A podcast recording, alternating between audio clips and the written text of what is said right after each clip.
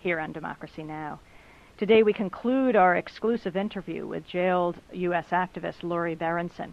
For the past two days, Democracy Now! has broken the sound barrier, bringing you the voice of Lori Berenson for the first time since she was sentenced to 20 years in, by a Peruvian court. We had sent Lori Berenson a series of questions and broadcast her answers from the Chorrillos prison in Lima, Peru. Berenson has been sentenced in Peru for more than has been in prison for more than five years. She was first sentenced to life in prison by a hooded military court in Peru on charges that she was a leader of the MRTA, the Tupac Amaru Revolutionary Movement, a group classified as terrorist by the Peruvian government. She was transferred to Lima after the Peruvian military voided her life sentence and ordered her retried in a civilian court on reduced charges of collaborating with the MRTA. Last month, she was convicted and resentenced to 20 years in prison. In the interview that we have played so far, Lori Berenson insists she is innocent of the charges against her, says that if she had condemned the MRTA, she would probably be free by now, and says she feels her trial was used as a smokescreen by former President Alberto Fujimori and jailed intelligence chief Vladimiro Montesinos. We continue now with the interview we began broadcasting on Monday. The sound isn't optimal, but these are the conditions under which she was able to do the interview. In this final segment of the interview, Lori discusses the impact her imprisonment has had on her family and repeats excerpts of her final statement to the court from her recent trial. She reads the questions that we sent to her and she answers them. This is Lori Berenson.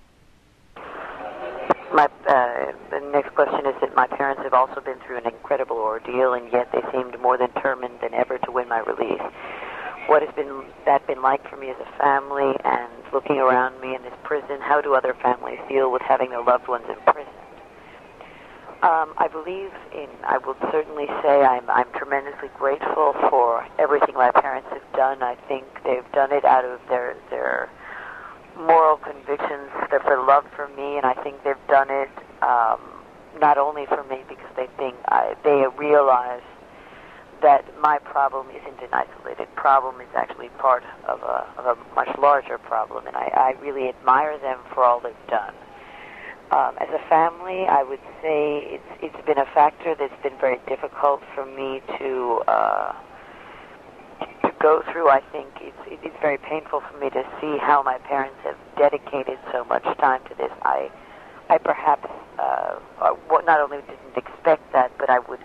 It makes me feel somewhat, uh, on one hand, very honored, uh, and on the other hand, I, I feel badly for the amount of efforts they've gone through, especially since the the response to all of their efforts has always been such a, a, a difficult one to for them to accept. I know they're more determined than ever, as I am. I think, though it may take its time, I believe it, eh, there will be a day in which uh, the period of, of uh, in the context in which my case has been dealt with uh, starts being start being looked at in another manner. Um, it is my hope, at any rate, and not only my hope. I believe there there are concrete uh, there's concrete evidence that uh, when the whole uh, policy of disinformation gets discovered, and I think it will get discovered, um, I think many situations like mine will have to be looked at in another light. And I think,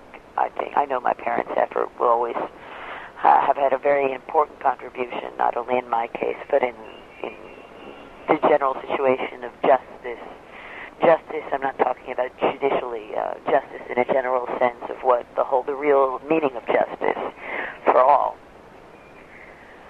How do other families deal with their loved ones imprisoned? I, I would say here, well, one of the differences, uh, perhaps, is that families of political prisoners probably see their family members as people who are, um, in one way or another, defending the rights of of them, uh, defending the rights of the most poor in their country, um, defending uh, the rights of, of of to, to a history to to to life really and i think perhaps um the bigger difference uh, between other family members and mine is the economic situation that uh, most families are must go through, especially the families of political prisoners. Um, definitely, most of them are from uh, much poorer families, and not only that, um, defending a family member or defending uh, it has its costs in the sense. I mean, people have been in prison for that.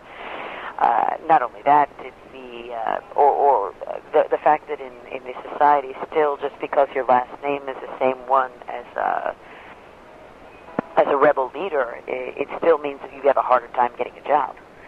It's uh, people are. It's such an it's an issue in which there has been such disinformation and such manipulation on a psychological level. Uh, the fear already still exists in that sense. So I think it's they family members here have such a, a, an uphill battle. Even in spite of that, they do work. Um, work for the, not only the release or defending the rights of their family members who are in jail, um, also in a certain sense explaining who are their family members, saying I, I've heard, for example, when family, you know, my my brother or my my mother, my sister, my aunt, my they're a, a, what be a social fighter, a social someone who is seeking social justice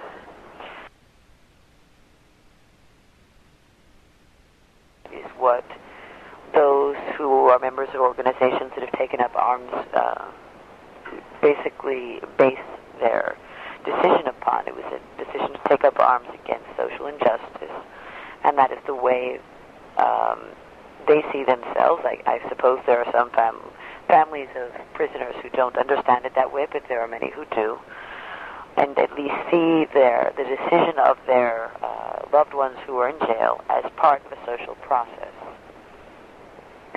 Um, as as I said in a certain uh, a little bit earlier, I think the economic situation of most uh, relatives is uh, far worse than anything. Uh, far worse, certainly far worse than than the situation of my parents coming from a, a coming from the United States. Uh, uh, in, but in addition to that, I think under the uh, with, the new with the economic policies of the last ten years, uh, I say, you know, mostly most people work in the informal sector, you know, and it's certainly uh, it's, it's difficult to help your relatives in jail when you're trying to survive. So that's I, I think there there are limitations, uh, both because of fear and also because of, how hard life is because of the huge degree of social injustice that exists. Um, well, that what I would say. What I would, what I see here in prison uh, about the relation between families and their uh, loved ones in prison.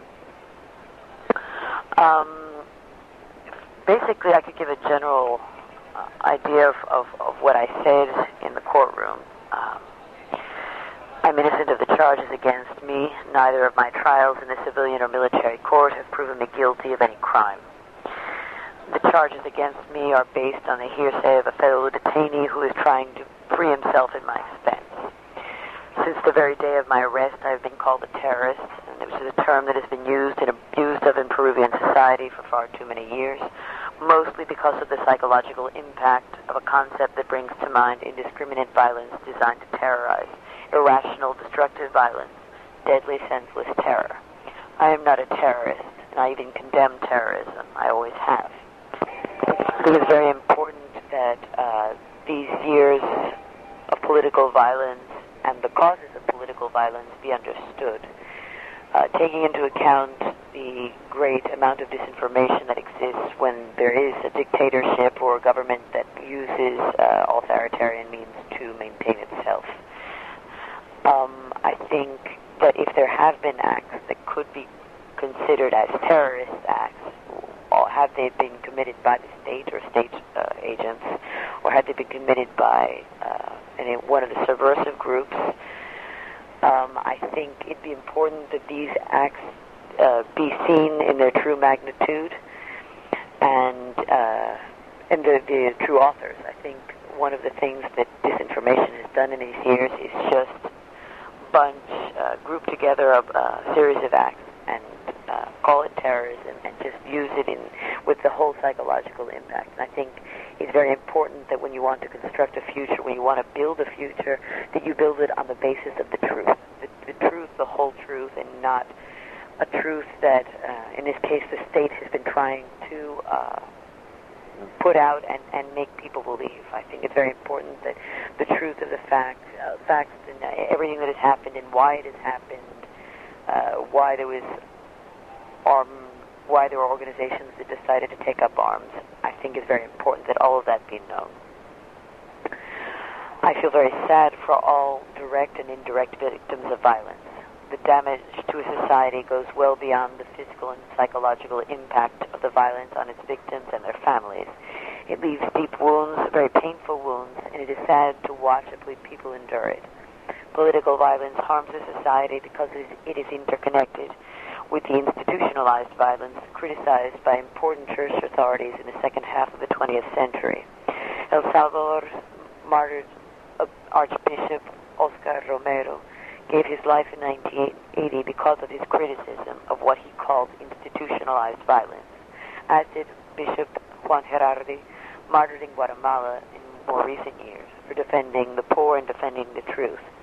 Hundreds and probably thousands of clergy lay workers have been assassinated for defending the poor and speaking out against social injustice and the institutionalized violence of hunger and poverty that is the horrendous daily peril of millions.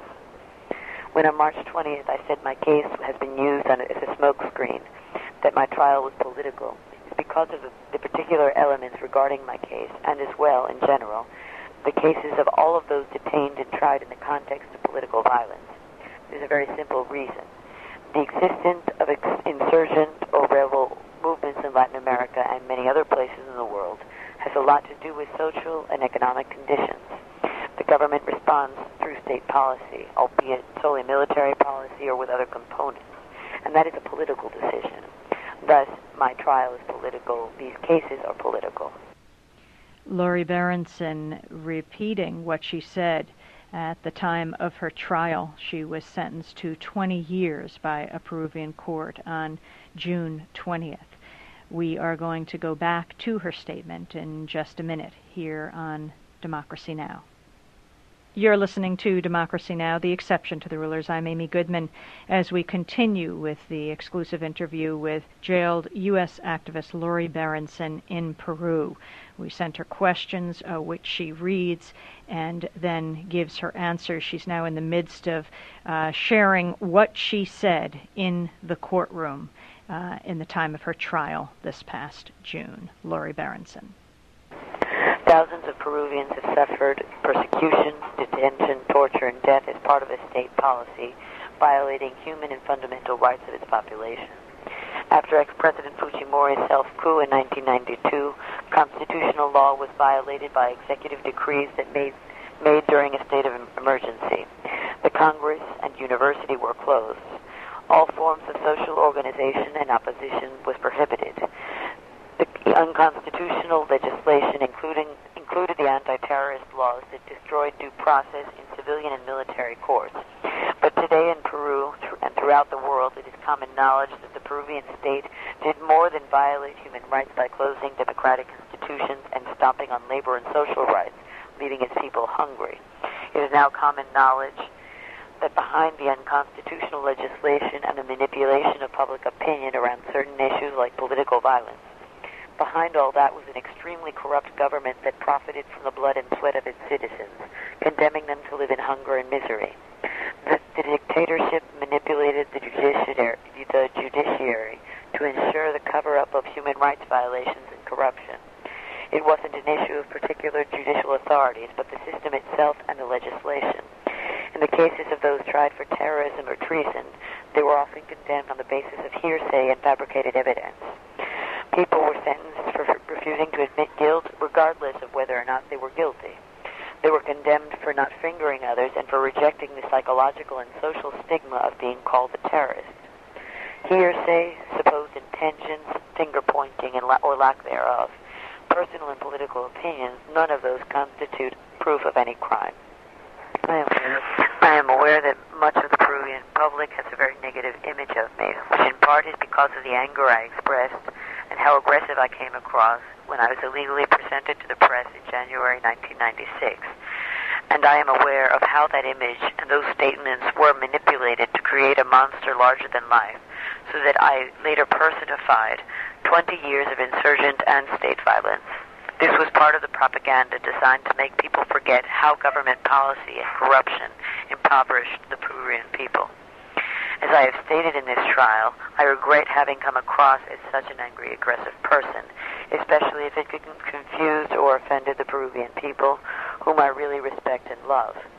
The anger I showed was the result of my indignation upon seeing not only the violation of human rights and fundamental rights of the Peruvian people, but also the suffering I witnessed in Dincote and the farce of a trial I was undergoing.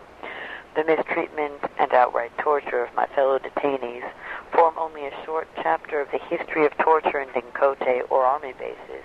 That was a state policy. Even so, I think it was wrong of me to have expressed myself in that way. So angry. I should have said the same or similar things, but in a calmer way. However, I believe I was punished more for what I said. Not only was I not only was I given a life sentence, but also for over five years my name and image were used as a symbol of so-called terrorism. The punishment was not for cowering. The punish, punishment was for not cowering to the system of injustice and for expressing my beliefs. Um, I explained why I was innocent of each of the charges against me. Um, what uh, saying how I could knew people on a on a social basis, what I had actually done, I had actually ranked or not. Um, what I did explain is that I had not did not come to Peru to cause any harm. I was and I am interested in Peru's history and Peru's future. The reason I wanted to write articles about Peru was precisely because I thought it was very important that people in the United States and elsewhere know more about Peru. Peru's cultural richness should be more greatly appreciated by all. I believe that cultural history should be considered useful in the present and looking towards the future. I was seriously writing those articles. The editors of the magazines have confirmed it. My notes, my interviews with various people prove it. I knew nothing about any supposed plan that the MRTA might have had to seize the Congress. To this day, I know nothing about such a plan, or even if it existed. And if it existed, I certainly had nothing to do with it. Um, I explained uh, some of the contradictions of one of my co-accused, who uh, definitely told lies to save his own skin, and how some of the declarations in court have shed light upon who this person is and what he might have known. Um,